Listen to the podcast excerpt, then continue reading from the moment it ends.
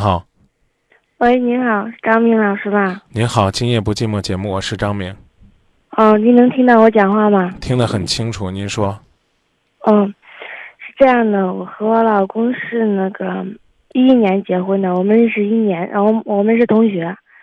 现在我们有孩子，就是快两岁了。我老公他脾气就是非常不好，特别火爆。然后我呢，就是嗯，有点内向，不太爱说话。然后他也，我们俩就是以他以前就是反正就是因为一点小事吧，他就该发脾气。啊，我我我我我也跟您较个真儿，您是不是戴着耳机给我们打电话的？啊，因为我因为我手机有点毛病，所以我怕你听不清。啊，耳机呢喷风，我这耳朵听着更不舒服。耳机拔了，拿电话听筒讲，好不好？啊，好。说，看能听到不？嗯，就是因为那个发生一点矛盾，他就那个，他就就是用特别就是我让我难受的话，然后我也就是说的话特别难听，然后我也特别难受。然后现在吧，以前让他一说就特别伤心，现在我感觉我也不是不伤，也不是说那么伤心了。他说我，然后就是他说我，然后我也不理他，然后他也不说话了。我让我想的就是让你跟我发脾气，然后我就不理你。其实我不是，我是不想跟他吵架，吵吵架的话，呃，反正反正就是很难受。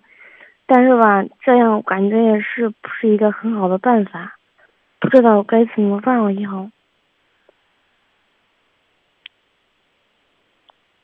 我刚跟一个朋友讲了关于这个怎么吵架的事儿，您刚听了没？我听了，要不我再给你讲一遍儿？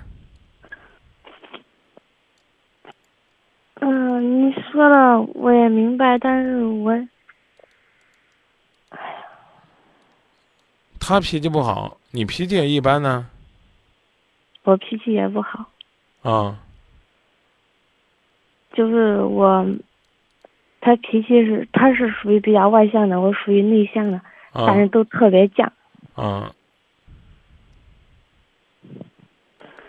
所以就是你们是同什么同学？高中啊，高中他就这样吗？他特别脾气特别毛躁吗？是啊，哦，那你就有胆量嫁给他，那说明当时你不在乎他呀。那是那个当时他没有，没有这么没有这么严重，过日子嗯没有走得这么近，舌头跟牙没有老在一块儿搅和，所以呢没觉得打架。嗯记住啊，吵架这个事儿，千千万万不能你有来言我有去语，两个人对抗的不停，这不是生活。我刚已经讲半天了，夫妻吵架真的需要冷静思考。吵架对这个夫妻感情的伤害，有的时候是挺大的，但会吵架了吧，它可能就是生活的一种调剂。夫妻之间吵架是需要艺术的，明白吧？嗯夫妻双方互相数落，不在乎对方的压力，忽略了对对方的关心体贴。记住，要管好自己的嘴，首先得管住自己的情绪。你有没有管住自己的情绪？他有了，他有了怒火，有了脾气，你是内向的，你还用那样的方式表达，他不就更崩溃了吗？你知道什么叫太极吗？知道什么叫四两拨千斤吗？知道什么叫以柔克刚吗？聪明的人吵好了，也许可以增进感情；笨的人吵不好，增加的就是仇恨。有时候，女孩子的撒娇，甚至是眼泪，可能呢还要比你高声大气要有用。想一想，两个人真诚相恋的时候，是不是根本就不需要那么大的嗓门，在耳边呢喃细语就能够听得真真切切的？但为什么？为什么到了结婚之后要用这样的方式伤害呢？千万不要去羡慕人家的家庭，从来都不吵架，从来不吵架，未必是幸福的家庭。吵架，它是有方法的，它是有艺术的，它是需要调整的。比如说呢，人在情绪当中解决问题的能力会下降，也很容易呢把一些情绪化的语言讲出去。但是呢，有可能表达的不是内心深处真实的意思。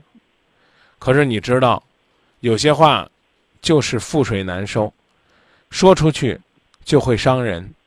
我记得有一句俗话说：“良言一句三冬暖，恶语半句酷暑寒。”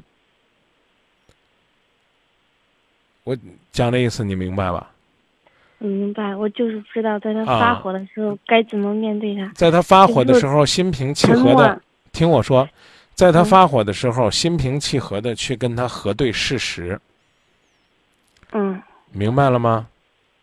有时候我就是感觉他能拿，然后我就我就沉默，然后我也不说话，跟他随便说。把这个事实给他讲清楚，告诉他你是怎么想的。吵架的另外一个步骤或者说核心内容，就是要澄清彼此的想法和感觉。啊，千万不要说我觉得你很自私，我觉得你也不大度，啊，我觉得你很讨厌，我觉得你很恶心，这。这种吵架是没有任何解决问题的意义的。比如说，他说：“我觉得你很自私。”应该很真诚的问他：“也许我哪一点没有做好，让你生气了？你告诉我，你为什么会有这样的感觉？怎么觉得我自私了？因为我自私让你很生气。对不起，你可以跟我讲讲。